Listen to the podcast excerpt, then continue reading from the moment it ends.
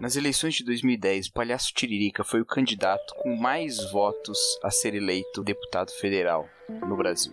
Sua campanha não trazia muitas propostas. Ela simplesmente tirava sarro da classe política. O slogan de Tiririca era: Vote em Tiririca, pior que está, não fica. E ele perguntava: O que faz um deputado? Não sei. Vote em mim, que quando eu descobrir eu te conto.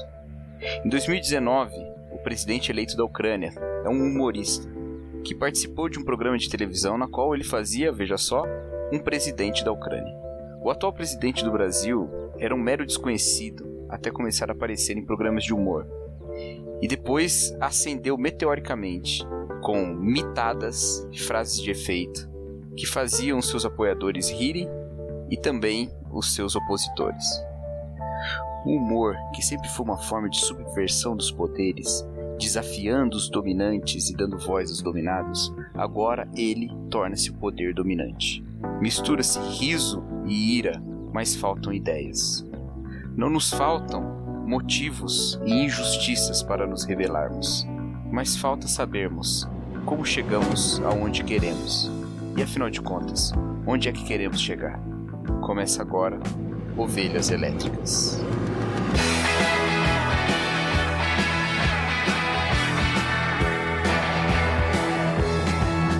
Bem-vindos ao rebanho das ovelhas elétricas! Eu sou o Cacau Marques e aqui comigo está ele, Erlan Tostes. E aí, Erlan? Grande Cacau, finalmente voltamos. E hoje para falar de uma obra bem legal, hein?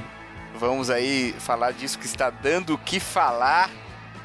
A gente perdeu um pouco o hype, né, Erlan? Não, a gente não surfou muito no então, hype. Né? se comparar com os outros episódios, esse aqui é o que mais se aproxima de surfar no hype, né? É verdade. É, Eu, talvez junto com o Rick and Morty, né? Ah, legal. O Rick and Morty legal, tinha bastante, tava bastante gente falando. Teve Handmaid's Tale, teve Mãe. Mãe a gente perdeu o hype também um pouquinho, foi depois, né? É, a gente não se vende pro sistema, não, cara. A gente não se vende, não. Temos um recado muito importante aqui.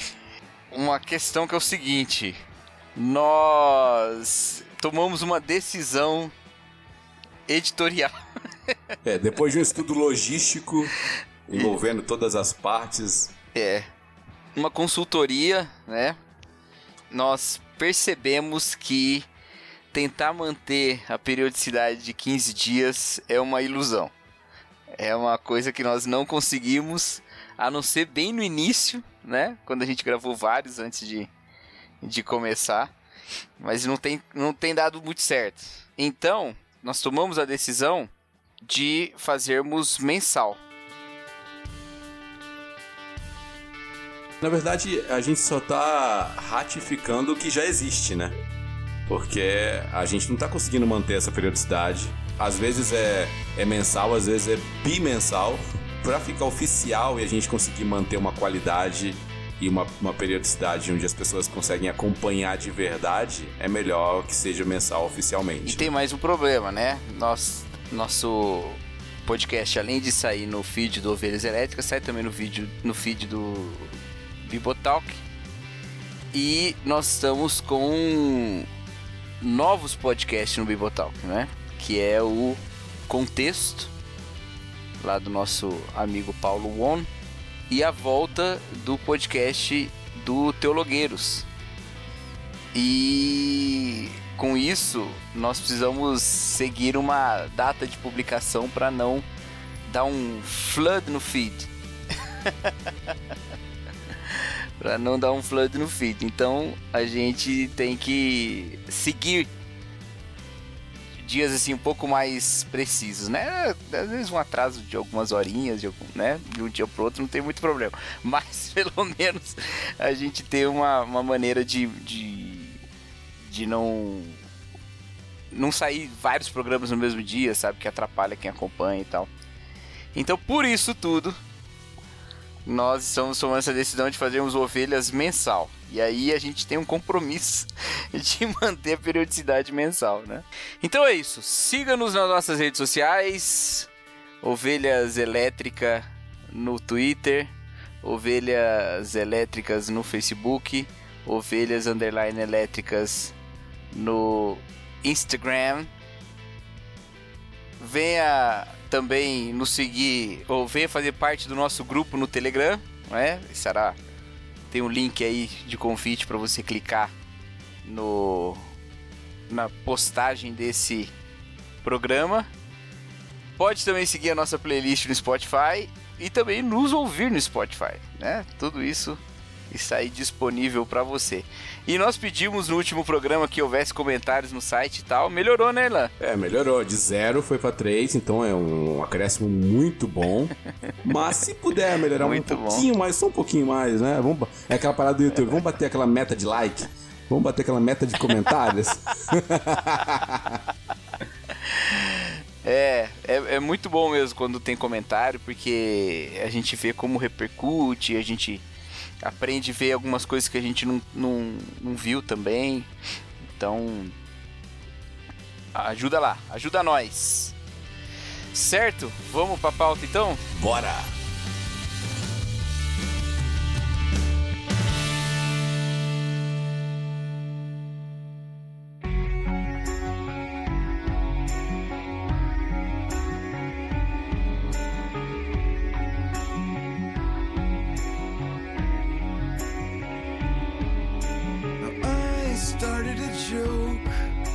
Coringa, um icônico personagem vilanesco do universo DC, especialmente do universo do Batman. E vamos para nossa tradicional sinopse, Erlan. Bora! Diga aí, Erlan, qual é a, a sinopse em um tweet clássico sobre o Coringa? Eu vou mandar. É, Coringa é o filme que, que muda significativamente o slogan do Manifesto Comunista. Ele coloca o seguinte: desempregados de toda Gotham, univos. é, porque tá faltando é... emprego em Gotham, galera. É verdade. Tá faltando emprego no planeta dos macacos também. Mas é isso aí. O Coringa gerou muita repercussão, gerou um bafafá de ser um, um filme perigoso, com uma mensagem perigosa. Gerou também uma repercussão, também por ser um filme que com pretensões maiores do que costuma ser os filmes de HQ, né? N não é o primeiro que faz isso, né? Tenta ser um filme mais artístico nesse universo, né? Mas. Mas é o primeiro que é bom, né? Você não acha que o, o Dark Knight tem um pouco disso também? Ah, é verdade, né? Mas é, o Dark Knight, ele ainda ele tem elementos de história em quadrinho, né? Tem a fantasia. O, no, o Coringa é bem mais realista nesse sentido, né? Eu tava pensando no Watchmen nesse sentido, né? Você achou o Watchmen ruim? Ah, Pera, alguém, alguém não achou? É, cara. É que eu não, eu não tinha lido HQ, né? Então. Entendi. Eu então você tá perdoado. Você tá perdoado. eu acho que tem um pouco dessa decepção aí de quem esperava tal. Eu, como não tinha. Ovelhas Elétricas de Watchmen. É, é, ué. É. Agora que tem a série. É, não vi é. a série ainda. Eu não vi ainda não. Mas dizem que é bom. Que é só, não, não lançou tudo de uma vez, né? Tá episódio por episódio, não é? É, a gente ficou mal acostumado com a Netflix. É, os binge-watching da vida. Mas tem tem Logan também, né? Uhum. Tentou seguir uma, uma trajetória diferente também, né? É, é, é, um, é um filme de encerramento, né? É. O Coringa talvez seja um reflexo dessa sociedade saturada de filme de herói e precisava buscar alguma coisa que não fosse Paul, Sock, história em quadrinho, fosse um drama mesmo, né? Algo que falta, né? O Logan talvez seja o melhor exemplo né? de, de drama no, nos filmes de quadrinho. Eu acho que, na verdade, o, o é, um, é um filme anti-MCU, né? Sim. É, subverte bastante a fórmula, né? Não, não segue aquela fórmula do, do MCU e tal. Que, sinceramente, cara... para mim, o mérito dos filmes da, do MCU mesmo é, é conseguir contar uma história muito grande com, com filmes assistíveis. Porque, por exemplo, nossa, não, eu vou, eu vou criar um problema muito grande aqui. Mas eu não vou falar que sou eu que falo, então. Eu tenho não, um nossos amigo... Ouvintes, nossos ouvintes têm mais de 12 anos, cara, fica tranquilo. eu tenho um amigo, eu tenho um amigo, que eu não vou falar que é o Paulinho De Gasperi do Irmãos.com, mas que, que é muito fã de Star Wars, muito mais que eu, e que diz que Star Wars é muito melhor na sua cabeça do que no cinema. o, o MCU, ele consegue. Porque Star Wars conta uma história gigante, muito boa. A história é muito boa, mas não tem filmes assim tão maravilhosos, se você pensar bem, né? Os filmes isolados. para mim, é, vários deles têm, têm, têm muitos problemas. Mas a história grande é muito grande, é, é muito boa. O MCU conta uma grande história, né? É, mas com filmes que ah, não são clássicos, não são maravilhosos e tal, mas que, cara, você sabe o que você vai ter, né? Você vai lá, senta, assiste, se diverte, vai embora e, e pronto, né? E já teve um tempo de, de muita. De, de filmes bem inconstantes, né? Mas melhoraram depois e, e hoje em dia você vai ver um filme da Marvel, você sabe exatamente o que você vai ter, né?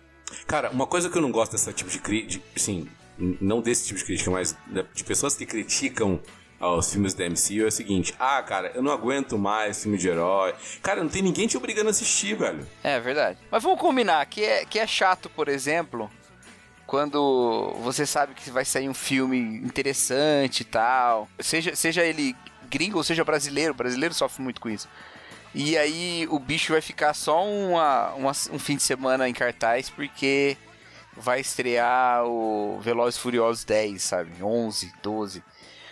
E a Marvel entra um pouco nisso também, né? Então, tipo, acho que rola, rola essa, essa insatisfação em si, né? Uhum. Ainda mais para quem, assim, cara, curte cinema e, e, mora longe de grandes centros, sabe? Aham. Uhum. Pô, aí o cara não tem acesso mesmo, né, velho? A distribuição é muito. Muito Quer, quer dizer, isso aí já é problema nos Estados Unidos, cara. Há várias críticas lá sobre distribuição dos filmes. Imagina aqui, né, velho? É, imagina na Copa. o mercado é, o mercado é bem menor de, de, de consumo, né? E... Então, acho que, acho que tem um pouco disso, entendeu? Agora você tem razão. O fato de ter mais um filme, ninguém obriga, sabe? Tipo, série, né? Sai uma série da Marvel aí. A galera, ah, por que que tem que ver? Por que que tem que ter outra? Ah, você não precisa, cara. Você não precisa realmente ver. É, nesse é. sentido, eu entendo a crítica lá do Scorsese é, contra os filmes da, da Marvel, porque o propósito de um filme normalmente é passar uma mensagem né, que o diretor tem e tal. A maioria dos filmes da Marvel são pretextos para você contar uma história maior que está presente em outros filmes mais importantes.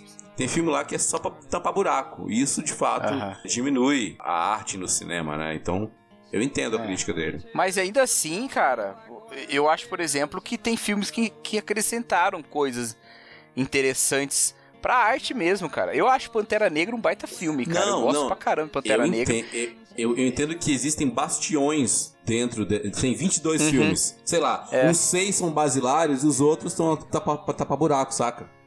Não, é, não, sim. O, o que eu quero dizer assim é que a, apesar de, de, de tudo isso ser uma grande estratégia de marketing, obviamente, né? Como é que a gente vence a pirataria, né? Fazendo as pessoas virem assistir os filmes dentro de um universo gigante que a gente bota o 3D aqui e, e boa, né? Uhum. Então, é, foi uma forma de, sei lá, fidelizar, né? Quem, quem tá acompanhando tal. Com toda essa questão de spoiler também, que faz as pessoas quererem assistir cada vez, cada vez mais cedo o filme, né? Pra não tomar spoiler e tal. Então, tudo acho que parte dessa necessidade da, da indústria se reinventar. Beleza. Uhum. Acho, acho que super, super válido, inclusive. É... Mas não, não é só arte, é marketing também, né? Já viu aquela tirinha é. do cara que. É tipo um brainstorming né? na reunião, até lá, uma grande corporação de cinema. Aí o pessoal, cara, como é que a gente pode reduzir a pirataria? Aí um dá ideia, ah, a gente pode criar uma mega saga. Aí eu, ah, a gente pode investir muito em marketing. A gente pode criar uma forma de compartilhar com as pessoas e tal. Aí o cara, ah, que tal reduzir o preço do ingresso? Aí ele é tacado da janela. Boa. Muito bom, é verdade, é verdade. Cara, a gente poderia fazer uma, uma boa discussão aqui sobre o papel do, das salas de cinema. Eu recentemente mudei minha opinião sobre isso. Mas, mas o que eu quero dizer é assim, apesar disso, de eu achar que também, de certa forma, se você não, não tá falando só de arte, você tá falando também de propaganda, né? Você reduz um pouco o valor da arte. Por outro lado, é, isso foi uma, uma pressão de, da necessidade de se reinventar e dentro dessa reinvenção, teve gente que fez coisa muito boa, né? Que, que, eu, que eu fico feliz de existir. Eu fico muito feliz de existir um filme como Pantera Negra. Né? Eu fico feliz de existir o primeiro Vingadores, cara. Eu acho que é um, é um filme, né, que, que botou aí uns bons. contribuiu para um jeito de, de, de, fazer o filme também, de se pensar até a questão de, de, de heróis no cinema tal. E fico feliz de existir Logan também. E fico feliz de existir Coringa, que não é Marvel, mas. mas tá aí, né? É... Vamos pro joke? É, a gente passou esses primeiros 15 minutos falando de outras coisas que não são a pauta. Vamos pra pauta então. Muito bem. Então, vamos, vamos falar um pouquinho da polêmica e depois a gente entra no, no assunto mais do roteiro mesmo. É, você achou esse filme perigoso, Irlan? Achei. Por quê? Achei porque ele, ele propõe soluções que, ao meu ver, né, de acordo com meus valores, são, são depraváveis, né, são terríveis. Só pra constar, gente vai rolar spoiler, obviamente. Então, né, quem não viu o filme, que assista antes ou arque com o ônus, né? O Joker, ele tava indo pro programa do Murray para se matar. Eu entendo que ele muda de ideia. Mas a, a ideia, a solução final que o Joker queria dar para sua própria vida era um grande espetáculo culminando em sua morte. Ele ensaia isso. Então, suicídio como solução, para mim, é uma, é uma proposta terrível e eu acho perigosa. Entendeu? É um tipo de mensagem que continua, apesar de não ter sido executada, mas ela continua ecoando. Acho perigoso um tipo de incentivo. Até porque o filme é mais 18, né? Para maiores de 18 anos. Mas adolescente vê pra caramba porque a gente tem um, um, sistema que proporciona isso, que é o de torrent, né? Na internet e tal. E próprias sessões, se você for ver com o filho, com autorização, dá pra ver e tal. É, os meus alunos do, do oitavo ano, essa semana, estavam combinando de ir no cinema. E aí. A, era, um, era um grupo, assim, bem grande, né? Meninos e meninas e tal. E aí a ideia é que eles iam ver Malévola. Uhum. E aí os meninos, alguns meninos estavam falando, não, vamos ver o Coringa, vamos ver o Coringa, vamos ver o Coringa. E aí a questão era essa. Pô, mas a gente não tem idade para ver o Coringa, não, não vamos conseguir entrar, né? E aí eles estavam tentando procurar um maior de idade pra botar eles pra dentro. Brasil, né, cara? aí eu falei assim, não, mas não, não tem como isso acontecer. Não, porque assim, eles estavam falando, alguém que chega lá, tipo, um falou lá, meu irmão pode ir e tal, e chegar lá e falar, não, eu autorizo, eles podem entrar. Aí eu falei, mas que sistema é esse? Ele chega, autoriza, vocês entram com a autorização dele, mas ninguém tem os dados dele, ele não tem parentesco com quase ninguém daqui, só com um, né? Ele não vai entrar com vocês. Que. Como assim? Isso não, isso não pode, não pode funcionar. Aí ele fala, não, funciona, funciona. Uma amiga minha já fez isso e tal. então, o que, que eu vou fazer? Deixa eu te dar um exemplo real também. Um filho de uma amiga minha tem 15 anos e ele foi ver o filme. Eu não sei como, mas foi ver o filme. E voltou para casa e começou a falar pra mãe que o Coringa é vítima da sociedade, que entende porque ele fez tudo aquilo e no final assim tava até torcendo para ele e tal. Aí a mãe falou o seguinte: "Ó, oh, meu filho, se, se, entrar um homem aqui em casa e começar a atirar, matar sua irmã, matar seu pai, você vai falar. E depois de contar uma história triste, dizendo tudo que aconteceu com a vida dele e tal, aí vai ficar tudo bem? Ele falou: Não, pois é, mas esse, é isso que você está falando. Então, é. nem, nem todo mundo tem maturidade para perceber as, as, nuances do filme, né? A, a, a, aprofundar um pouco mais da superfície do que está passando, sendo passado naquela mensagem, saca?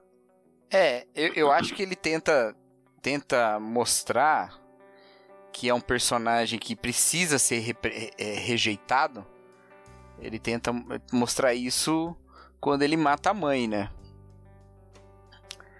Pois é. Mas não ficou muito claro, porque é, Porque, olha só, o que eu entendi daquelas notícias que ele leu e tal, não é que a mãe o torturava.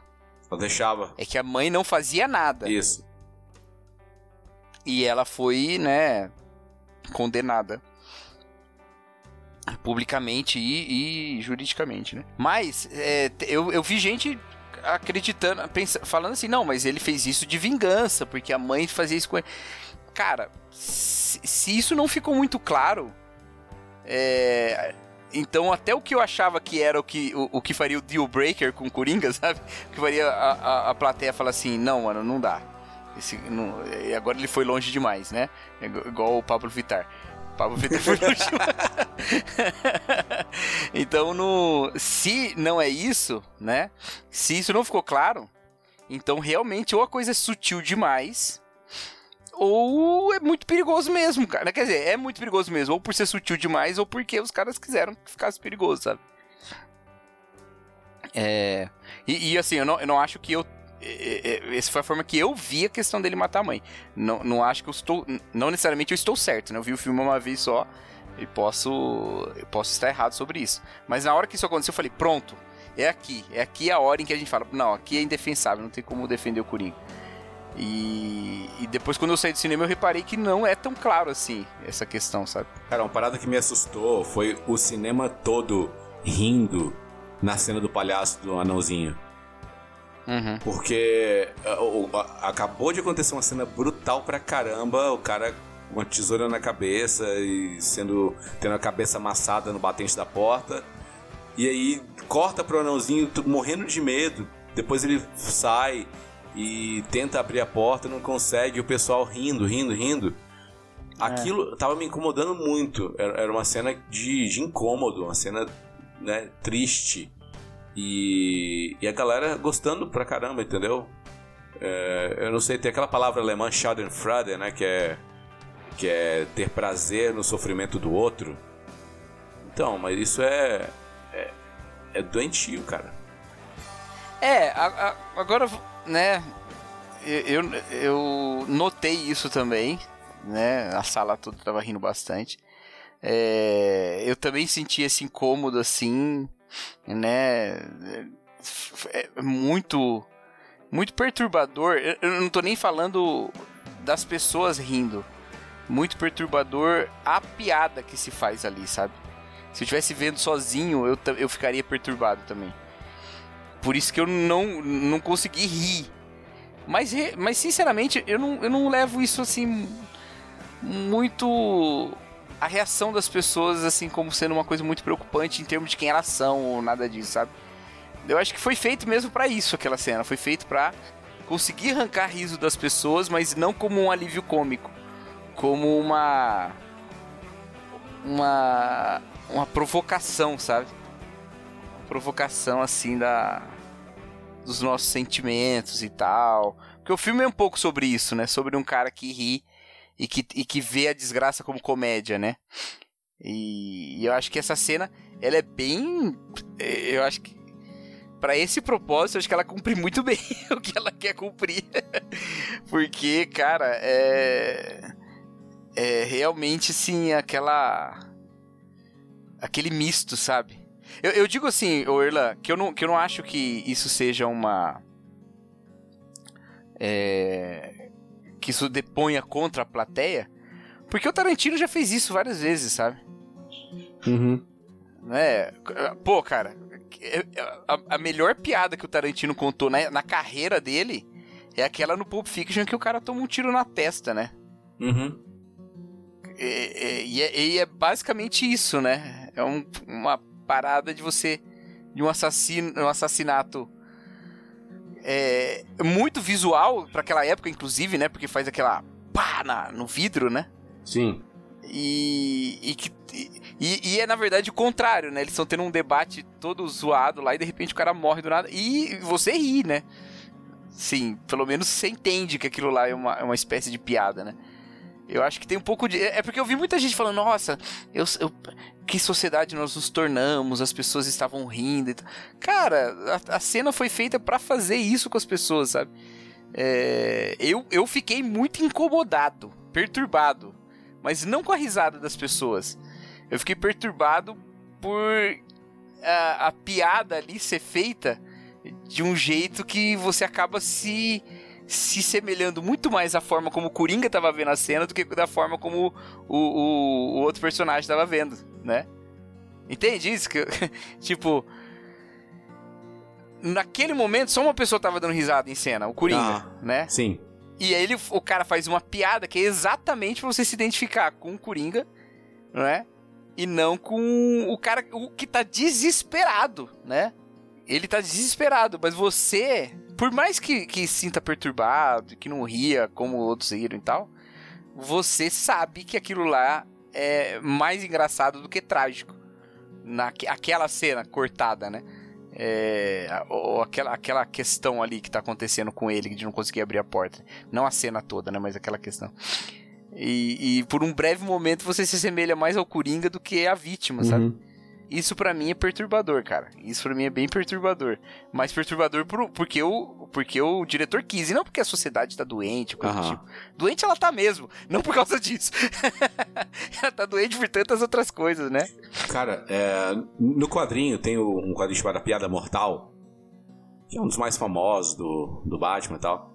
É, a, a cena final, o Batman captura o Coringa, e o Coringa conta uma piada. Aí o Batman se, aliás, se oferece para ajudar ele, para colocar ele no, né, numa casa tal, de para cuidar de fato, para que ele se, fique curado. E aí o Coringa conta uma piada pro Batman. Que é a seguinte: dois loucos fugiram de um, de um, de um sanatório. Então um consegue pular de um prédio pro outro, né? E escapar. Aí o outro não consegue. Aí, o que conseguiu pular falou o seguinte: olha, eu tenho uma lanterna. É, eu vou colocar a lanterna aí no, no facho de luz, você atravessa pelo facho. Você atravessa como se fosse uma ponte. Aí o outro louco fala o seguinte: olha, tá maluco? Vai que você desliga no meio.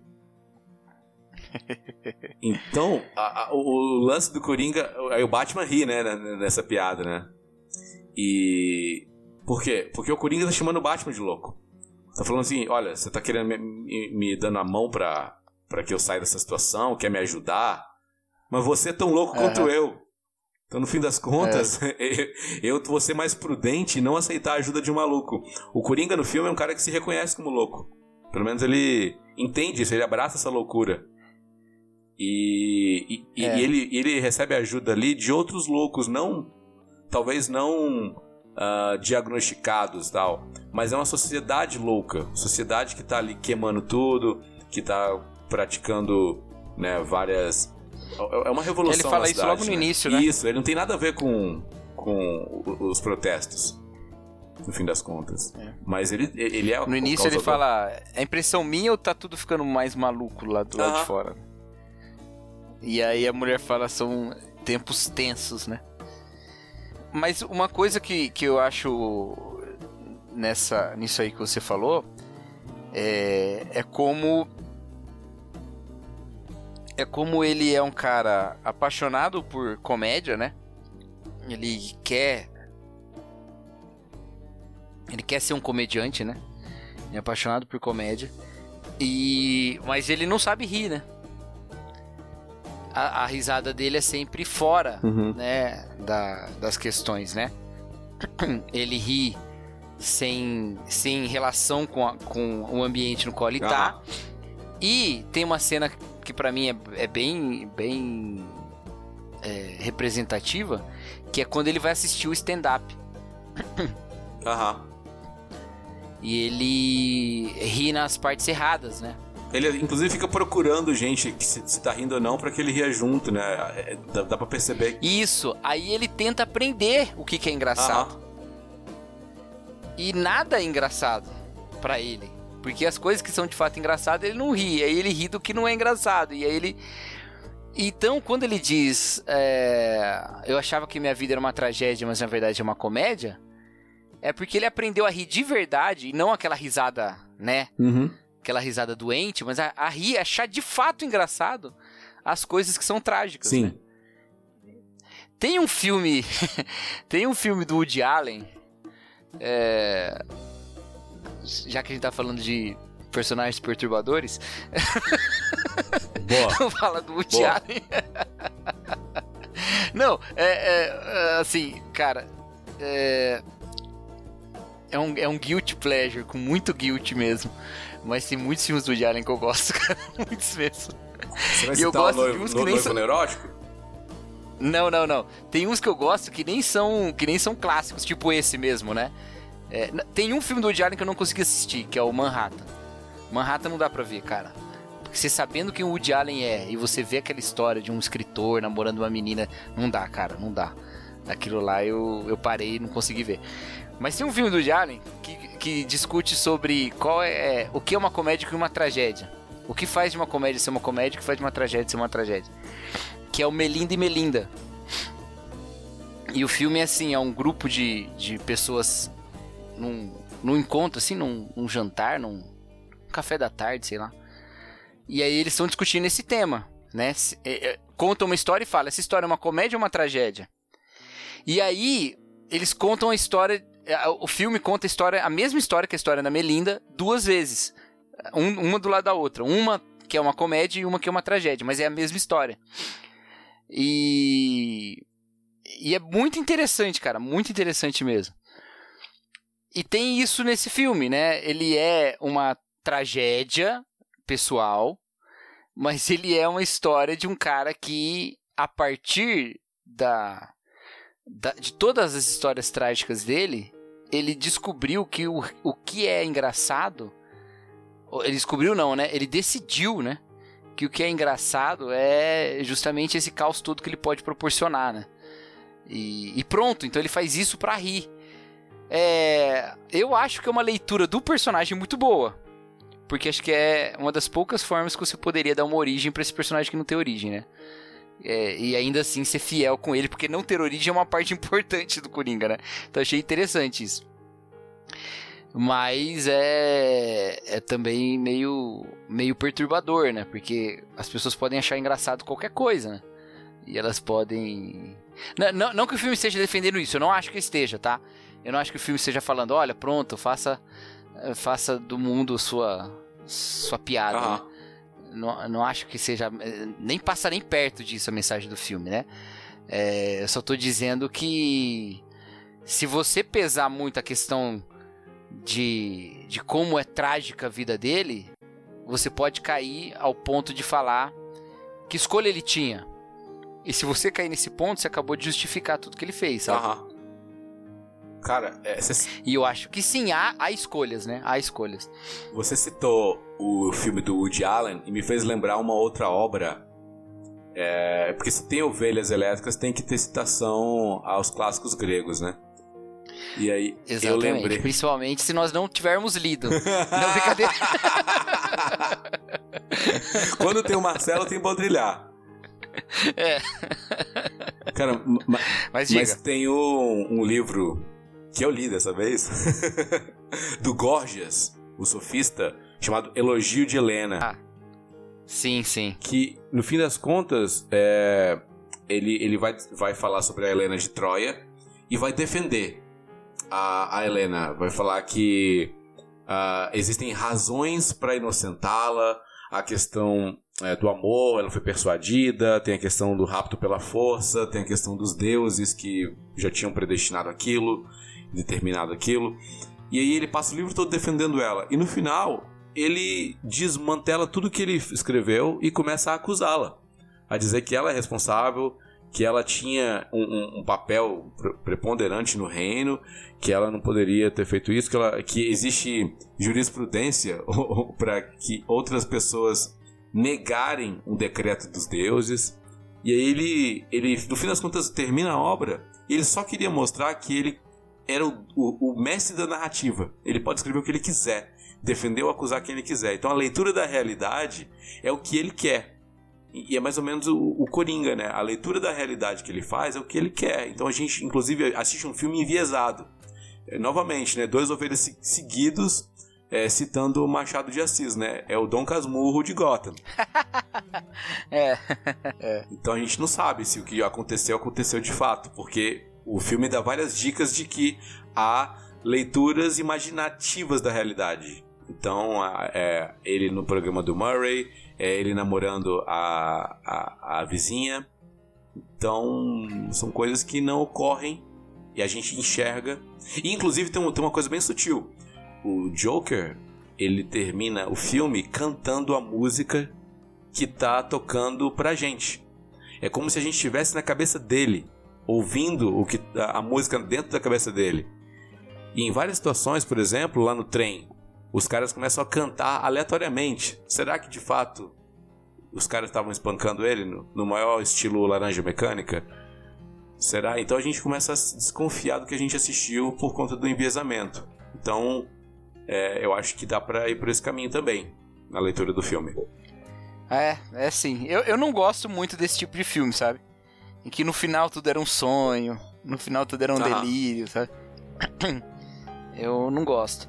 Mas eu acho que é, tem uma razão para ele ser ambíguo. Eu, eu, no início, quando começaram a surgir essas teorias, eu tava bem contrário. Mas eu acho que existe uma razão para ser ambíguo, que é a própria comunidade dos fãs, sabe?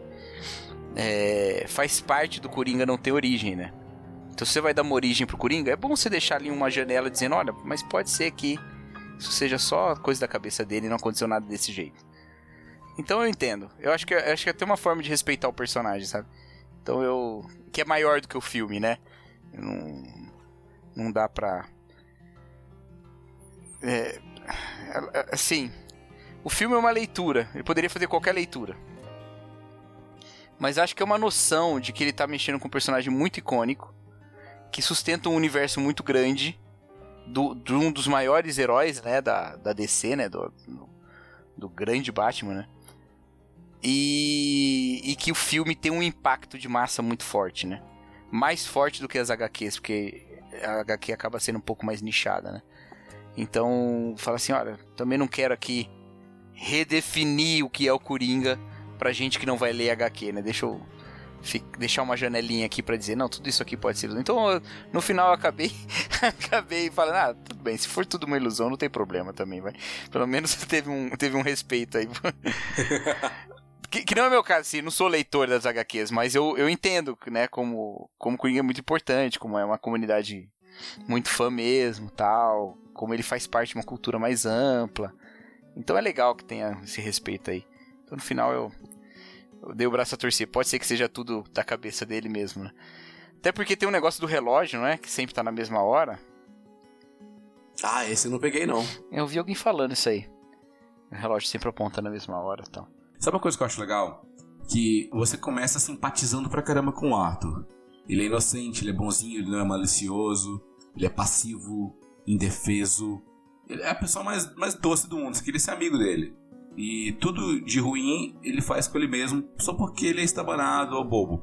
E a gente tem um, um lance dele também, tem uma fantasia com o Murray, né, com o Robert De Niro, de ser uma figura paterna. Tanto é que ele fala, né, que eu gostaria de trocaria tudo para ter um filho como você. Aí depois vem a parte que ele mata os caras no metrô. Beleza, ali já tem uma parada estranha, o filme começa a mostrar os detalhes do, de, de um cara fugindo e ele, ele não é mais uma ameaça. O Arthur persegue ele com sangue nos olhos e tal. Mas beleza, até ali você gosta do Arthur. E os caras bateram nele, cantaram na direção dele, atacaram sem motivo. Uma mulher inocente estava claramente pedindo socorro. Então eles mereceram. Então, aí vem a descoberta que o Thomas Wayne pode ser o pai dele. Então, poxa, os palhaços é, surgindo também como movimento. E o Thomas claramente é um monstro, né? Que teria é, talvez estuprado a mãe dele, ou ter, ter um caso com a mãe dele e deixou ela na miséria.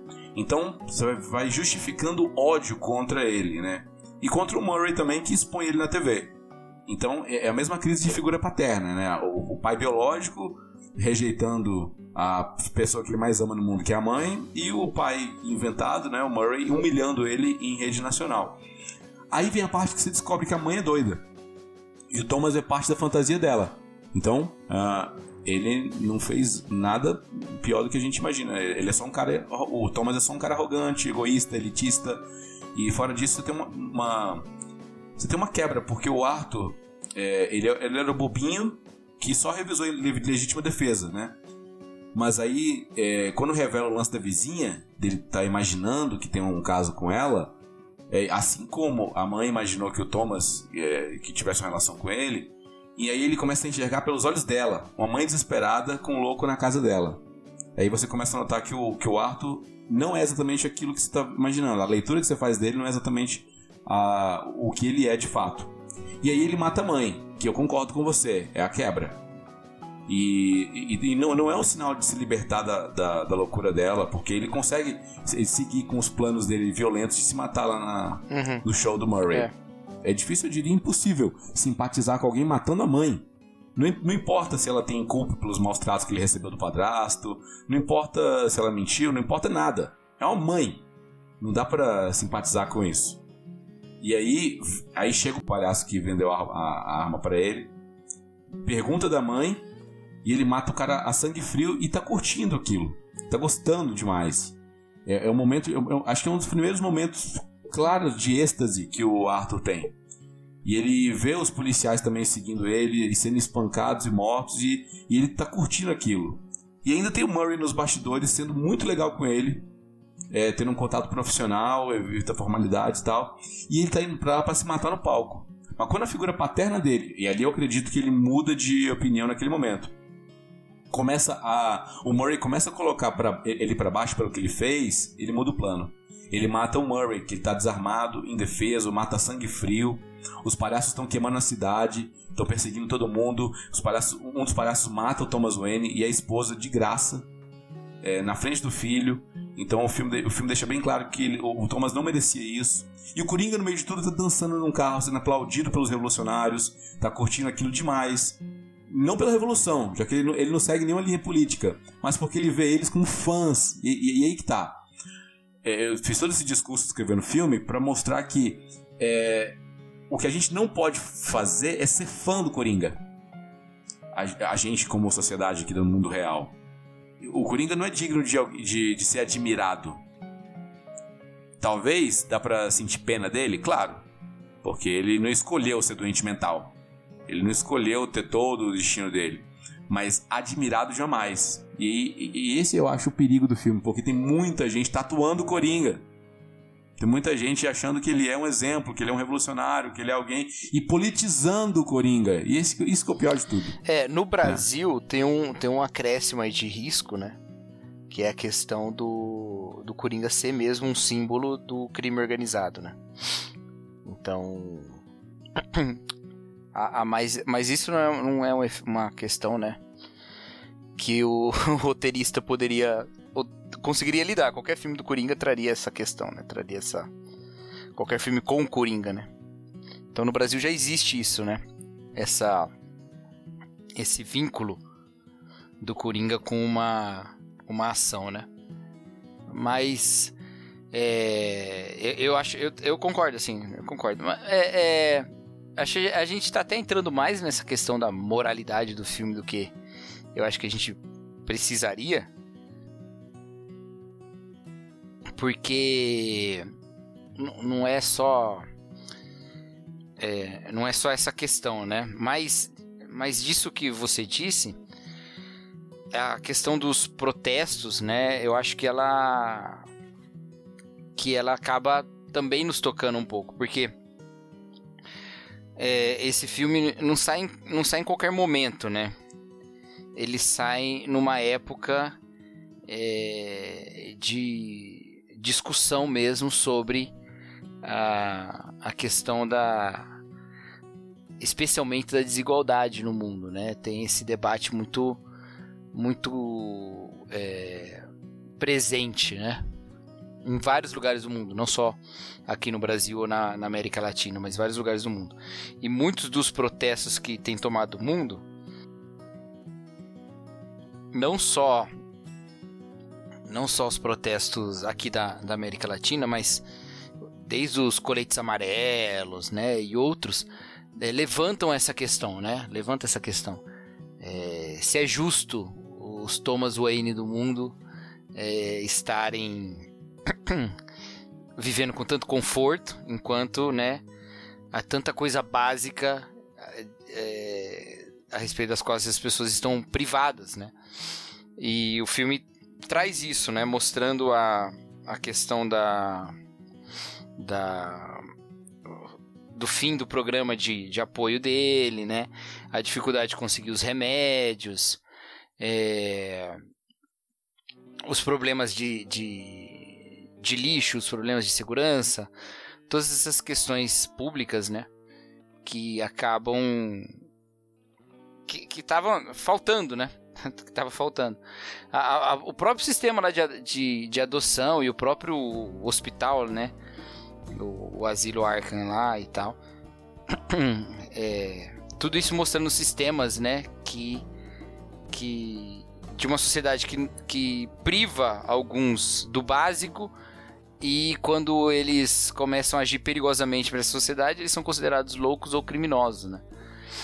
E aí eles são excluídos da pelo bem da sociedade, eles são um risco para a sociedade, mas que sociedade é essa que acaba sendo um risco para eles o tempo todo, sabe? É... Tudo isso é, é, é discutível, é até defensável por alguns pontos de vista, é criticável por outros pontos de vista e tal. Mas esse filme ele traz uma eu acredito que ele traz uma, uma um sintoma ou ele demonstra uma coisa, né? Que é a a falta mesmo de de ideologia mesmo, né? Falta de ideologia. É, a gente está numa época em que as a revolta ela é canalizada para ações de, de com, com, pouca pouca orientação ideológica ou pouca orientação é, prática mesmo, sabe? Com poucos objetivos, poucos alvos e tal. Na verdade, se tem uma uma visão assim muito distante do que se quer, mas não se sabe os meios para chegar até lá, não tem eh, muitas vezes pautas claras, né, para se atingir. E aí a gente fica baseando toda a nossa discussão a respeito da da legalidade da questão, né? É, vamos dizer assim, a gente fica é, debatendo a, a, questão a respeito da, da, da legalidade, da, da corrupção, da, da uhum. né? Olha só, roubou, não roubou e tal. Mas isso não é sobre as, as justiças mais profundas da sociedade, né? Isso é sobre obedecer regras obedecer regras impostas, impostas não postas, né? Regras que estão aí, uhum. né? E não, não, não é uma reflexão sobre justiça. É uma reflexão sobre legalidade, né? Sim. E, e, essa, e, e isso é, é perfumaria perto do que é necessário a gente debater, sabe? Então, a gente tem um monte de gente satisfeita, mas que não sabe como colocar sua insatisfação em prática, como é, é, estariam satisfeitas, o que as satisfaria, onde chegariam com isso, né? E o filme mostra muito isso. Essas pessoas, elas não estão em volta de uma bandeira, elas estão em volta de um personagem, do Coringa, que eles sim, acreditam sim. que tá oposto a um inimigo que elas têm. E pronto. E a gente viu isso acontecer no Brasil, né? As pessoas saindo às ruas e, e tomando é, é, e fazendo protestos e tal, e eu acho que isso é uma marca na cultura política do país, e isso é, é importante, né, que, que se tenha que, e que seja respeitado, mas você está falando de uma população que não tem é, não tem orientação política, não tem estudo político, não sabe, só sabe que tem alguma coisa muito errada acontecendo e vamos resolver Sim. isso. Não tem, não, não pensou sobre qual é a questão. Afinal de contas, o que, que a gente quer? Quando é que a gente vai ficar satisfeito? Né? A gente só vai ficar satisfeito quando a gente enforcar o último político na tripa do último jornalista? Ou, né? Qual que, qual que é a questão, né? É... E, e no final a gente viu no Brasil isso acontecendo, né? Que levantava-se muitas revoltas, mas poucas pautas. É, criticava-se muitas corrupções, mas poucas injustiças. E não tô falando que corrupção não é injustiça, tô falando que ela não é toda a injustiça e acabar com a corrupção não é transformar a sociedade em sociedade justa, ainda que ela possa ficar mais justa assim, mas ela não é, não vai ficar justa só porque não tem mais ninguém burlando a lei de responsabilidade, por exemplo. É, então a gente tá assim, um, um povo que não tem referência política e tá passa a ser um povo muito personalista. Hoje é. Ontem foi o Joaquim Barbosa, depois o Sérgio Moro, depois o, o, o Bolsonaro. Antes disso, tudo Lula, porque o Lula foi eleito também num, num discurso, né? De se opor ao que estava aí, né? De finalmente mudar as coisas, finalmente representar alguém e tal. E, e, no filme é um Coringa, né? Que não tem nenhum discurso político, mas ele matou três riquinhos da, das indústrias Wayne e então ele deve estar tá do lado certo. Vamos, né? Botar ele aí como o nosso símbolo, né? E é isso, a gente, a gente é, tá cheio de símbolos nos, nos movimentos que não significam nada, né? O, o Guy Fawkes, né? Sim. O que, que o Guy Fawkes tem a ver, cara, com, com as... Tem nada... É, é, muito mais religioso do que político o ato exatamente, do Guy Fawkes. Exatamente, exatamente. Mas é, é suficiente para gerar a revolta necessária no coração das pessoas. E, e insuficiente para dar substrato mesmo. para dizer, afinal de contas, o que, que a gente quer? O que, que a gente quer? Né? Qual é a, a, a a, a, injustiça básica que deve ser resolvida aqui? Qual é a questão que a gente deve é, resolver, sabe? E, e para mim, a gente está caminhando para pra... A gente não está caminhando para dar mais fundamento. A gente não, eu não vejo, pelo menos, sabe? Nenhum, nenhuma ideia política nova surgindo, nenhuma proposta, né? Eu acho que a antipolítica é muito ruim porque ela ela acaba é, evitando exatamente que haja na política um, um meio de, de, de ação é, orientado, né? Você só tem uma, uma população que, no final das contas, não sabe o que quer. E... Então, é, é, eu acho que o filme traz um pouco disso, sabe? É, só que ele é mais ele não faz a crítica, ele não faz essa crítica. Pelo contrário, ele reforça isso. Né? Eu acho que ele eu, eu, eu não vejo nenhuma crítica no filme a esses movimentos desbaratados, sabe? Uhum. É, no final, o que que, o que, que Tem uma esses movimentos, né? É, o que que esses movimentos acabam fazendo e o que é que o filme acaba dizendo? Ele diz o seguinte: ricos, deem um jeito de não deixar a gente chegar nesse ponto. No final, é esperar que a elite de fato resolva os problemas né? E não pensar soluções dos problemas, as quais soluções às quais a elite deve se submeter também, entendeu? Que é o caminho da política, que é o caminho da lei, né? É, não, não, não, se pensa muito nisso, né? É, é, lógico que eu não tô de forma nenhuma dizendo que a desigualdade. Você sabe bem a minha opinião sobre isso, né? Sim. que, a, que, a, que a desigualdade é justa. Não acho que seja. Eu acho que ela é um mal em si, inclusive. Né? Eu, eu eu tenho essa convicção pessoal. A, a, desigualdade é um mal em si, não é só a miséria que é um mal, a desigualdade é um mal. Mas ela. E eu não estou dizendo também que. que a. a é justificável. É, ou, ou, que a ordem. A ordem se justifica por ser ordenada. É, então, a desordem sempre é injustificável. Eu não, eu não acho isso, de fato. Eu só acho que esse discurso é um discurso insuficiente, é um discurso sem referência, é um discurso que simplesmente fala assim: é, vamos fazer o caos para ver se eles resolvem se mexer. No final, é continuar esperando das mesmas elites uma transformação que até agora não, né? não, não, não se faz, né? Então, é... E eu acho que o filme, nesse ponto, ele fica bem. É que não é um filme sobre protesto, é um filme sobre o Coringa, né? Mas. Uhum.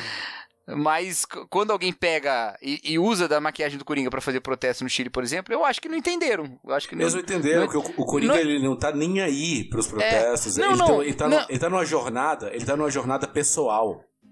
É, ele não, não tá mas eu digo assim, coletiva. Ele, ele, eu não digo que eles não entenderam o filme ou o Coringa. O que eu não acho que eles usam a maquiagem do Coringa por causa do do do Coringa. Acho que eles usam a maquiagem do Coringa por causa dos que usavam. Entendeu? Eles não estão se identificando com ninguém, eles estão se identificando com o povo protestando. É, mas eu acho que não entenderam o, o, problema, eu acho. Acho que o problema não é simplesmente vamos tocar a, a confusão assim, né? Vamos tocar a confusão para quê, né? Vamos, vamos, vamos até onde, né?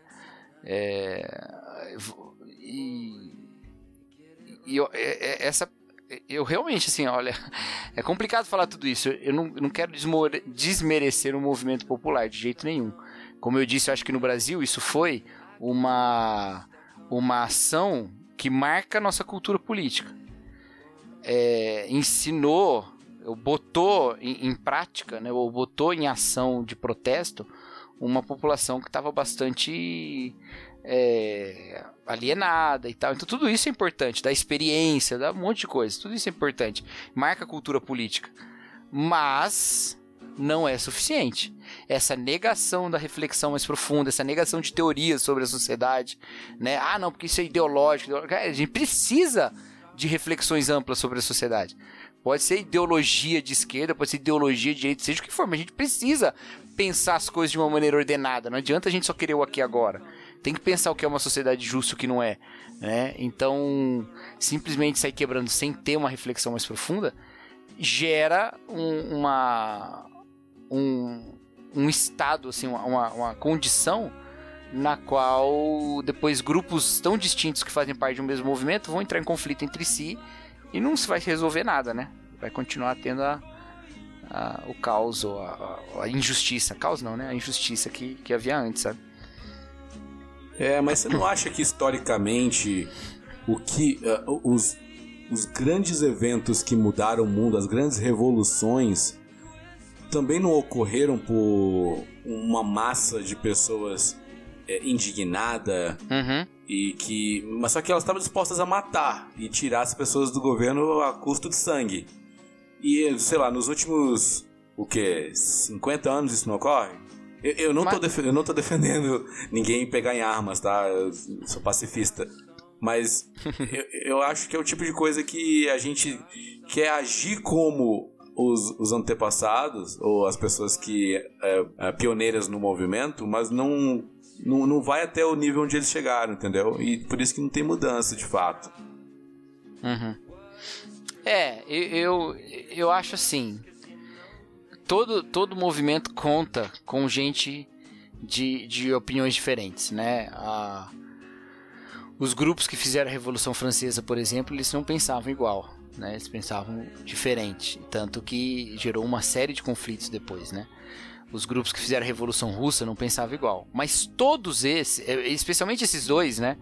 Que são os movimentos revolucionários assim mais mais marcantes da, do, do, do tempo contemporâneo, assim esses dois, eles todos tiveram uma uma base ideológica antes, sabe? Eles tiveram uma discussão filosófica antes, eles tiveram uma é, um, ideias novas, eles tiveram ideias novas, sabe? Que não se vê hoje. Hoje a gente tem muito protesto e pouca ideia, sabe? A gente tem muita muita manifestação e, e pouca reflexão, sabe? Tem um vídeo do Zizek que eu acho sensacional, que ele que chama Não haja, pense. Que ele subverte a tese 11 do, do, do Marx lá, né? É, os filósofos é, é, os filósofos se destiveram em interpretar o mundo, cabe a nós transformá-los, né? Aí ele diz: agora não é hora de agir, agora é hora de pensar. Agora é hora de interpretar o mundo de novo e não de transformar essa interpretação. E, e, eu acho que de fato ele tem razão, cara. Ele tem razão. A gente não tem, não tem, não tem tido reflexão, sabe? A gente tem tido só arroubos assim. Tem tido arroubos é, sem, sem muita, sem muita orientação, sabe? Sem e é necessário que haja. E quando eu falo é necessário que haja, eu tô sendo até neutro demais, assim. Eu não. não eu, eu, eu tenho uma opinião do que seria melhor, mas eu não, não acho que seja assim que se faz também, né? Pegar e, e massificar um tipo de pensamento só. Não, eu tô falando mesmo de a gente ter debates profundos de coisas, né? É, compreensões profundas das injustiças e dos caminhos possíveis, sabe? Agora, é, ficar pensando, pensando na política institucional, né? Ficar elegendo não político, o cara que não tem proposta, só a proposta de ser contra o que tá aí, o cara que é só a única virtude dele é ser incorruptível, né? Que é uma baita virtude, convenhamos, mas não é isso que faz um político. O, o incorruptível é um bom cidadão em qualquer coisa que ele for fazer. Em termos. É, é pré-requisito para ser um bom cidadão em qualquer coisa, mas não basta né? Não basta ser incorruptível para ser um bom médico, não basta ser incorruptível para ser um bom motorista, né? O cara Sim. passa por cima de todo mundo na rua, mas ele não tenta subornar o, o, o guarda, né? Não adianta nada, ele vai continuar atropelando as pessoas. E não basta ser incorruptível para ser um bom político, para ser um bom estadista, não basta isso, sabe? Então é, é necessário reflexão. Eu acho que a, a não, não é o que tá tendo, sabe? Não é o que tá, não é o que tá acontecendo, sei lá. E eu nem tô falando da, dos protestos aqui da América Latina, que eu não, não tô muito inteirado. Eu tô olhando mesmo pro Brasil, sabe? Pro, do que já aconteceu, para onde a gente tá, para onde a gente tá indo e tal. Ah, cara, eu acho o seguinte: existe uh, justificativa para essa insatisfação coletiva que existe no Brasil. Sim, sim. Uhum. Então, quem causa isso além da própria classe política, é a sociedade brasileira. Com a gente vendo os índices de criminalidade aumentando e tal. Porque o político ele pode derrubar, mas são, são o quê? São 513 deputados. E no final das contas, eles, eles são 503 pessoas apenas, mas são 65 mil mortes no ano. Então, é, tem gente que não é deputado e está cometendo crime. Então, não é só a classe política a detentora do monopólio da, da devassidão no Brasil. É, tem gente má no Brasil, tem gente cometendo atrocidades e aproveitando-se da maldade para lucrar, que eu acho que é tão mal quanto. Então, uh, é justificável e dá para compreender quando tem protesto. É, se bem que no Brasil os protestos viram, viram dancinha, né? É, é difícil levar a sério ele vira pato gigante no Congresso, né? vira o boneco do Lula preso, tem, tem coisa pra caramba que o brasileiro é criativo o suficiente pra, pra inovar. É. Mas, mas é o tipo de coisa que eu não consigo ver frutos. Esse é o problema. É uma árvore gigante sem fruto. E quando falta o fruto, não tem alimento, não tem sustento, não tem fundamento. Por quê? Porque se, os, se, a Revolução Francesa tinha grandes pensadores, a Revolução Russa tinha lá os pensadores, a galera que escrevia, mas quem foi pra rua foi a massa, baseada nisso. Hoje tem uma galera indo pra rua sem fundamento. E vai é, pelo barulho. Exatamente. Exatamente. E uma hora o barulho acaba. E os ratos continuam no porão, saca? Os ratos continuam no Congresso. E é. É, voltando para a realidade do Coringa, eu acharia melhor o Thomas Wayne ter sido prefeito de Gotham. Seguiria o. Eu acharia muito melhor. Eu acho que Gotham seria uma cidade muito melhor. Mas o, apesar... o Thomas Wayne do filme ou o que você conhece sobre os Wayne não, extra filme? Especificamente o do filme. Ah, tá. O do filme. O do filme é uma pessoa que não é. Não é palatável, não é agradável. Eu não vejo muitas virtudes nele. Mas é uma pessoa que eu acho que queria é, levantar a sua imagem. Gotham é uma metrópole apesar de estar tá bem zoneado no filme, né? O filme se passa o quê? Década de 70, 80, né? É, parece, né? Eu não consegui identificar não, mas acho que é. É bem anacrônico, né, nesse sentido. Na verdade, o filme me fez lembrar bastante Taxi Driver. Eu acho que é por isso é, que tá ambientado é, nesse... É. E eu acho que seria melhor seguir a ordem democrática, deixar o cara. E aí, se, se, der, se der ruim, aí sim seria um, um pretexto para pro, os palhaços entrarem, protestarem e tal. Até queimar a cidade mesmo e tal. Entendeu? Porque eles fizeram tudo por conta de um acidente que o Coringa fez.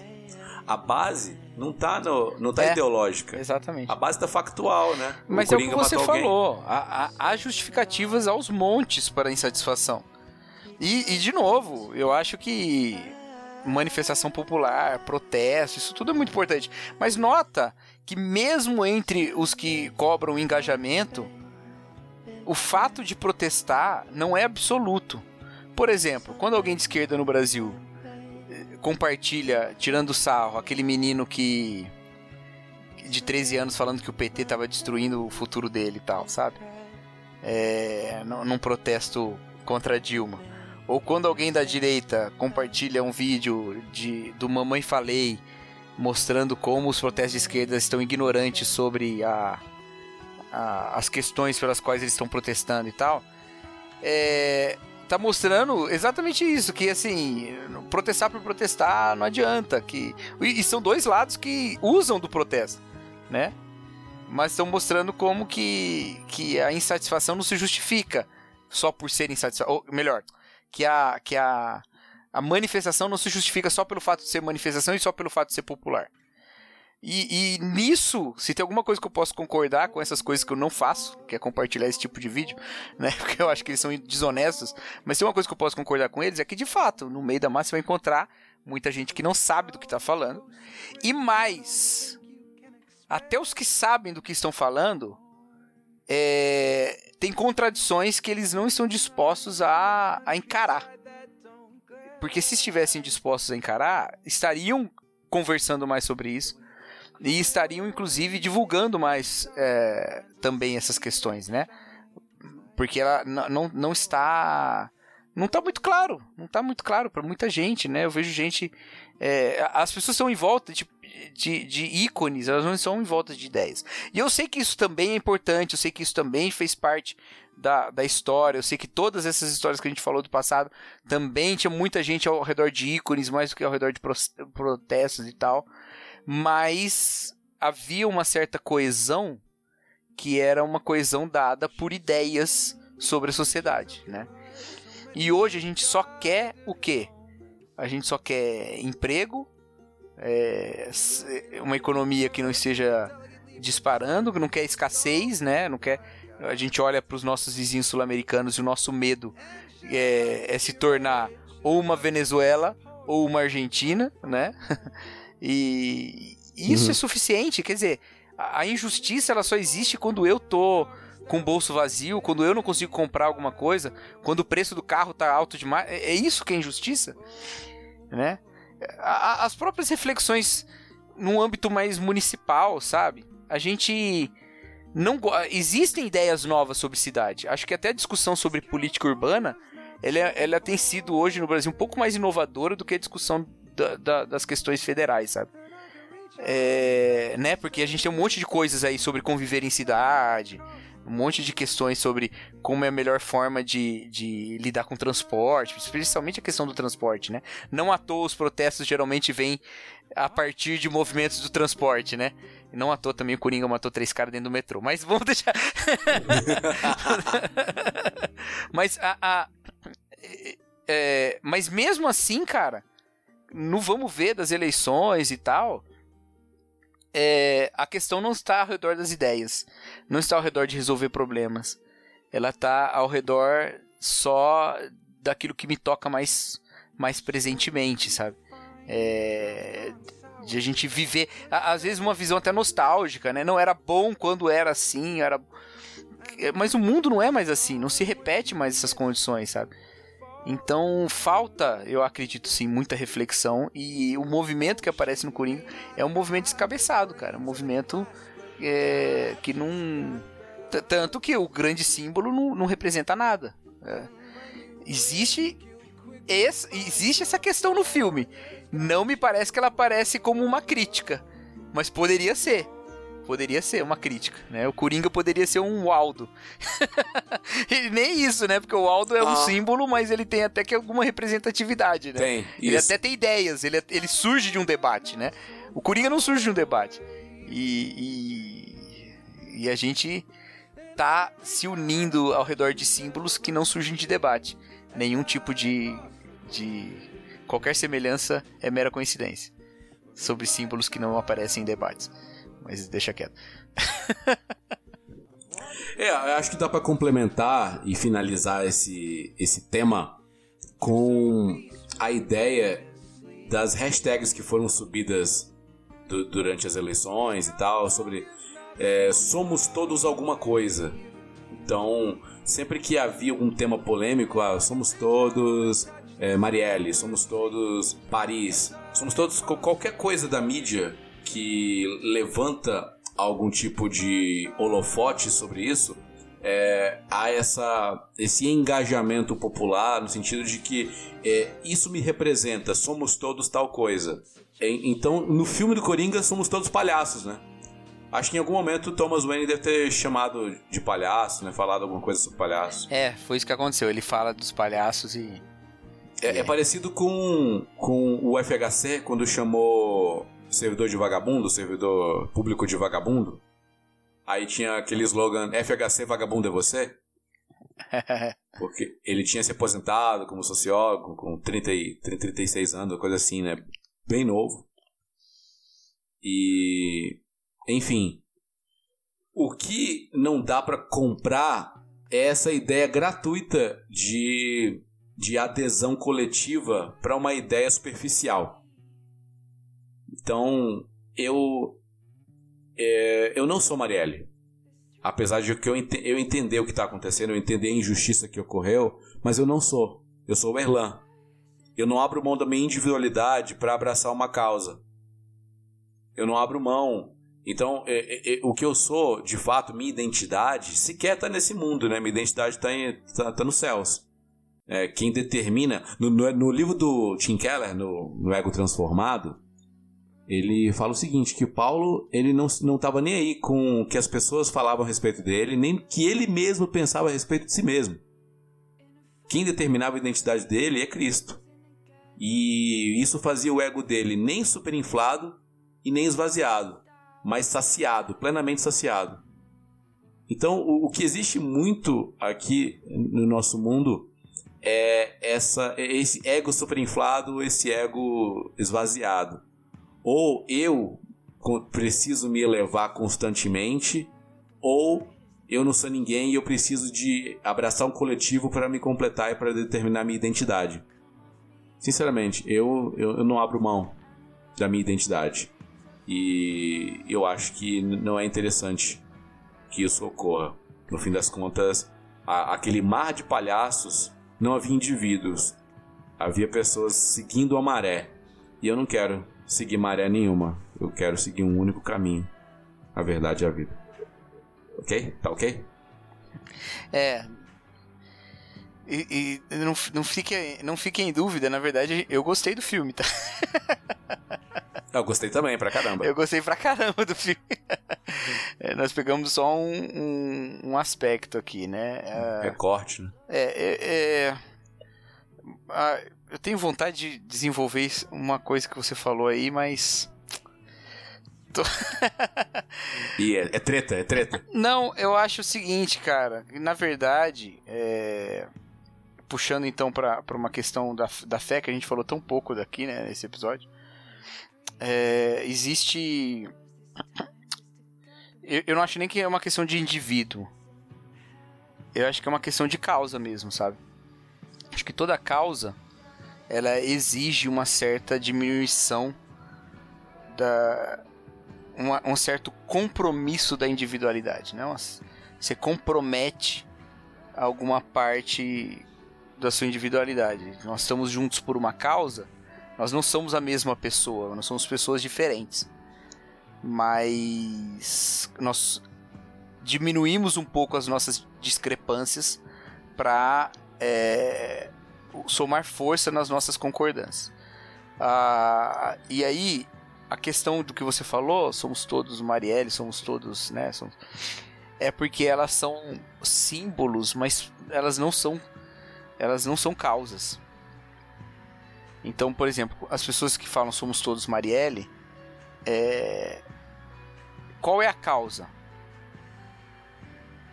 Se for a causa, por exemplo, se fazer justiça, a respeito do assassinato de uma congressista, uma congressista, uma vereadora eleita, uma representante eleita, é, essa causa é uma causa bem clara, bem específica, né? E que exige é, investigação até para a manutenção da ordem democrática, né? Pode sair matando um representante assim para resolver os problemas políticos, né?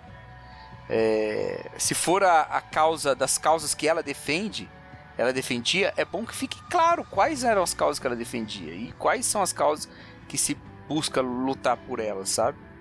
É... mas pelo símbolo é mais fácil agregar as pessoas, porque ela acaba adquirindo o símbolo antes de adquirir a, as causas, e aí depois, porque adquirir o símbolo, adquirir as causas juntas, sabe?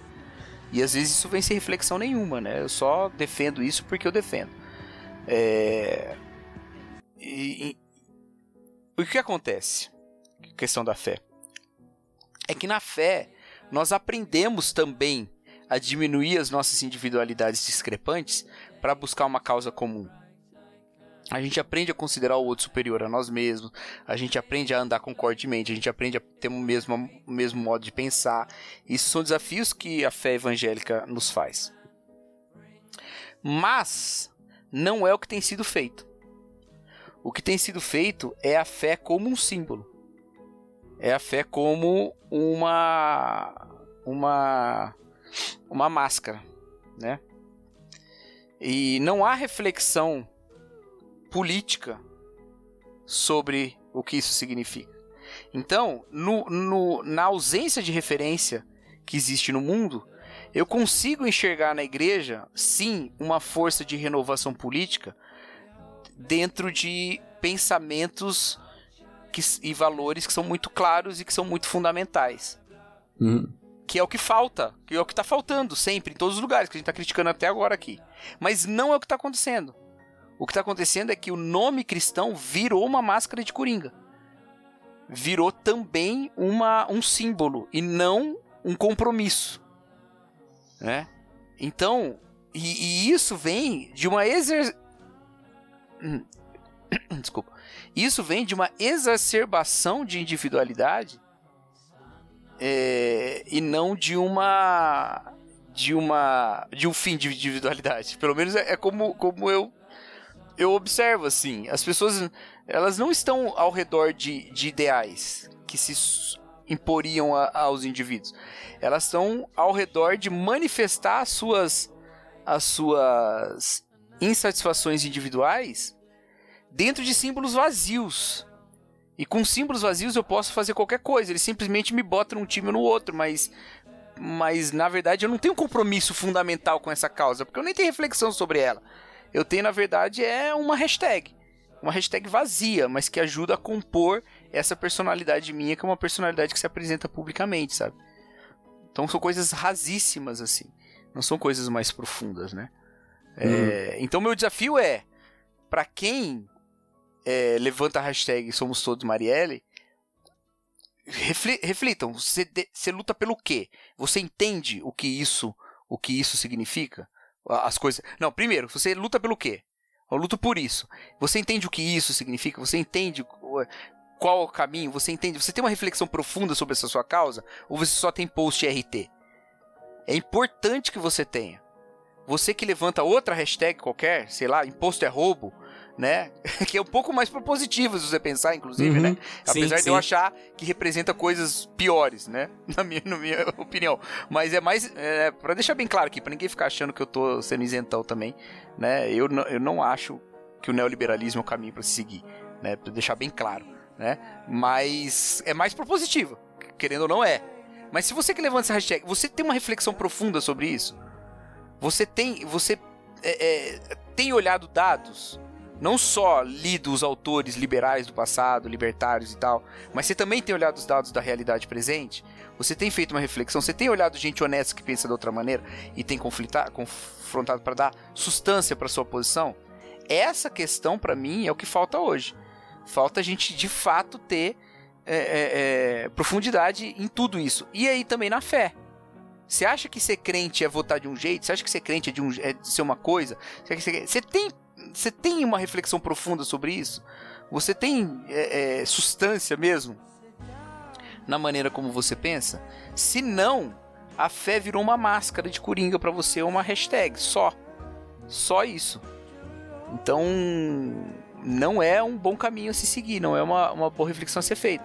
É necessário que a gente hoje, né, do ponto de vista da fé, faça teologia sobre as questões é, cotidianas. Eu não, eu não acho que a Bíblia responde todas as questões específicas.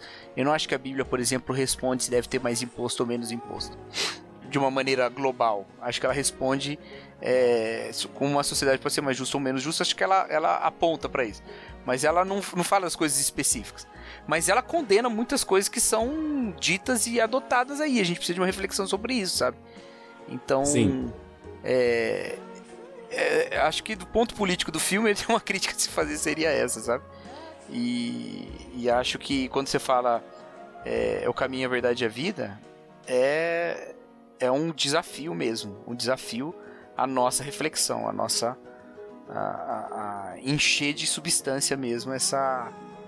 Essa. Essa hashtag aí que às vezes não significa nada, sabe? Eu sei que eu você tinha dito que ia terminar e eu acabei estendendo aqui mais cinco minutos. Mas pronto, Erlan, agora, termine. Não, agora, agora só dá para terminar dizendo amém. que assim seja, que a gente tenha coragem, ânimo para para ser o que a gente declara ser, né? É. é. muito fácil falar, é muito fácil botar na hashtag, é muito fácil escrever. É. Difícil é viver. É. Então, vivamos. Você achou que não ia ter Jesus hoje? Achou errado, otário. É, falou, galera. Um abraço. Até o mês que vem. Um abraço. Falou. Sit down beside me and stay a while Till the night Till the